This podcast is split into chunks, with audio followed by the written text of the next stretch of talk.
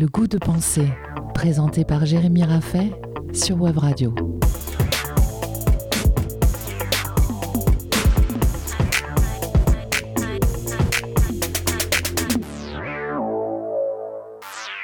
Et si la recherche de vagues éclairait notre rapport à la consommation? Il semble étonnant de constater la distance qui sépare l'image que les Français ont du surf et la représentation intime que portent les surfeurs de leur pratique. D'un côté, une image générale, partagée par le plus grand nombre, d'une pratique cool et décontractée, plus esthétique que physique, et de l'autre une pratique exigeante, souvent ingrate, presque toujours solitaire, et un engagement qui ne tolère que peu les demi-mesures.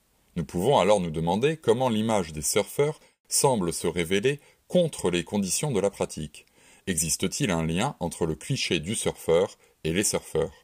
Étonnons-nous, le temps de cette émission, sur la distance qui sépare un point de vue déterminé par la société d'une pratique engageante et laborieuse, pour ne pas dire existentielle. La figure du surfeur présente une posture enviable. Indéniablement attachée à un laisser-aller, à la fête, à la détente et à la désinvolture, elle s'impose comme un modèle de liberté en opposition à une vie quotidienne, une routine ennuyeuse et stérile, un train-train quotidien qui ne fait que répéter l'éternel jour commun. Au contraire, l'image du surfeur offre une représentation au carpe diem, au jour le jour, à cette joie de vivre pour vivre. Tous les Français, pour ne parler que d'eux, ont tous plus ou moins la même image du surfeur libre et aventurier que Brice de Nice tourne en ridicule. D'ailleurs, si Jean Dujardin a insisté pour faire un film du personnage comique qu'il a créé sur les planches de théâtre, c'est bel et bien pour réaliser une satire d'un cliché commun partagé par le plus grand nombre. La critique humoristique que constitue Brice de Nice ne révèle pas tant l'absurdité de la posture stéréotypée du surfeur que l'existence d'un imaginaire collectif peut réinterroger à l'égard du surfeur. Se moquer du surfeur inconséquent, fêtard, capricieux et vaniteux, c'est aussi une manière d'encourager et de renforcer le cliché. Pourtant, à en croire le travail des historiens, comme nous l'avons vu la semaine passée, l'origine hawaïenne du surf n'a rien à voir avec une pratique sportive, cool, jeune et décontractée. Elle était plutôt sur les îles du Pacifique une tradition ancestrale capable de consolider les liens sociaux et de représenter le courage des responsables politiques et d'ainsi légitimer leur pouvoir et leur autorité.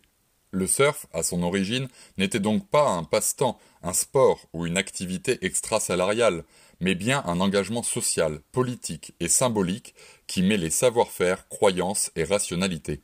Plonger dans le passé ne nous permet pas d'extraire une nature fondamentale du surf, pour laquelle nous devrions entretenir une nostalgie complaisante.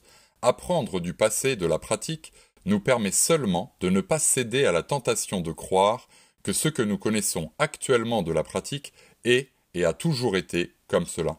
L'histoire nous permet de relativiser notre point de vue, pas nécessairement dans la perspective de conclure que chaque époque a sa vérité, mais au contraire pour commencer un travail réflexif permettant de distinguer ce qui dure de ce qui n'est que passager, ce qui reste présent de ce qui passe. En un mot, l'histoire nous aide à distinguer les invariants des variables issues de l'époque, de la culture et du lieu.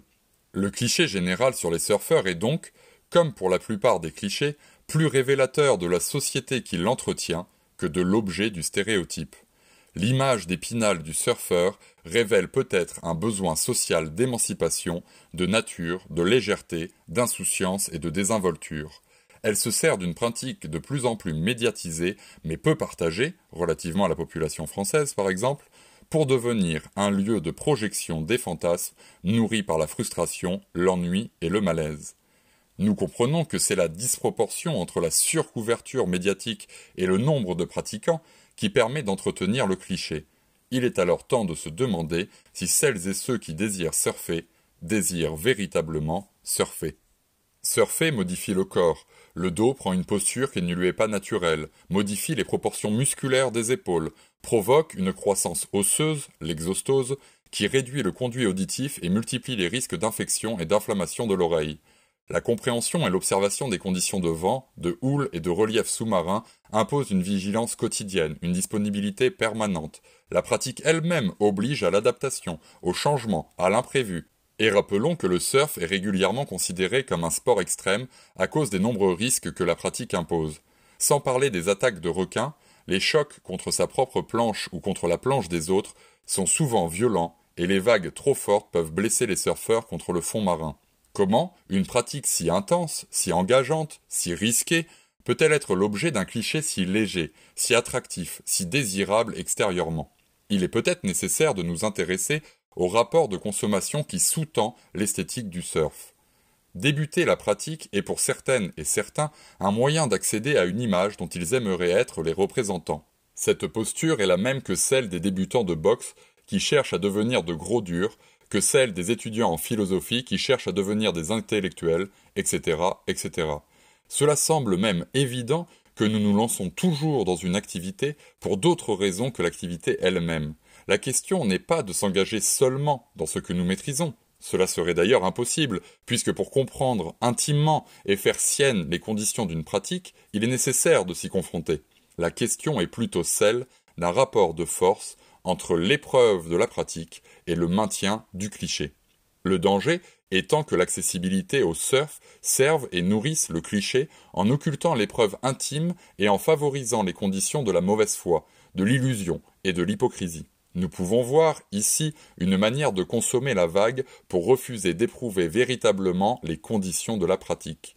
Comme si l'emballage séduisant du surf suffisait à justifier les risques, suffisait pour rester aveugle à ses propres peurs, à son propre inconfort, à ses propres limites. Le surf, en tant que pratique risquée et engageante, impose un rapport à soi, à la nature et au monde, qui peut en apparence disparaître sous le cliché. La prétendue accessibilité du lifestyle surfer participe à cette illusion. Se balader torse nu avec sa planche dans les rues de Biarritz suffit. Nous nous rendons alors compte qu'il y a des conditions qui favorisent et encouragent un rapport extérieur à la pratique, un rapport faux, un rapport illusoire.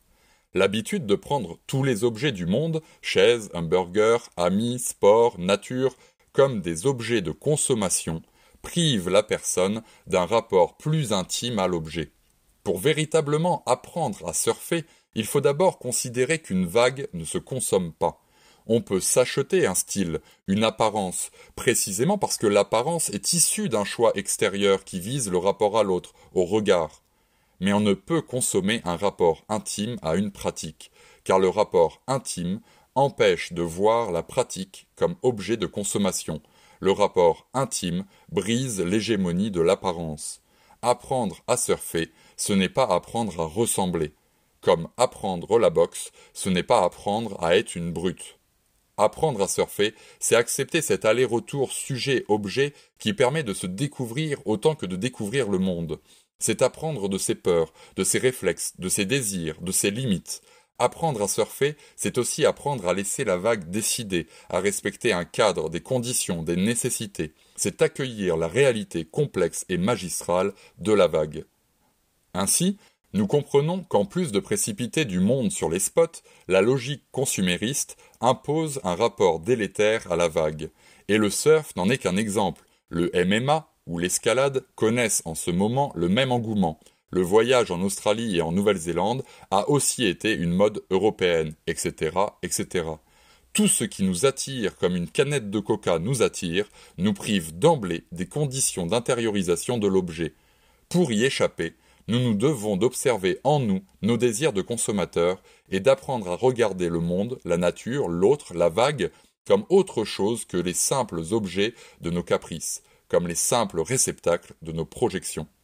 Après avoir compris, dans les émissions précédentes, comment la loi du plus local ne pouvait pas constituer un droit, pourquoi la surpopulation des spots n'est pas de l'ordre de la responsabilité individuelle, et comment la pratique du surf nous indique un rapport gratuit à l'océan, nous comprenons aujourd'hui l'importance de réinterroger nos pratiques pour débusquer nos automatismes de consommateurs et nous offrir la chance de découvrir le monde, l'autre, nous-mêmes et la vague sous un autre jour. Pour véritablement surfer et apprendre à surfer, il faut parvenir à s'extraire de l'emprise du chant des sirènes qu'impose la logique consumériste. Il faut s'autoriser à découvrir par nous-mêmes et non pas par pression sociale ou caprice narcissique les causes de nos projections, au risque, il est vrai, de devoir renoncer à la pratique. La vague ne se consomme pas, et aucune posture cool ou séduisante ne la vaut. C'était le goût de penser, tous les samedis à 10h sur Web Radio, à réécouter et partager en podcast sur webradio.fm.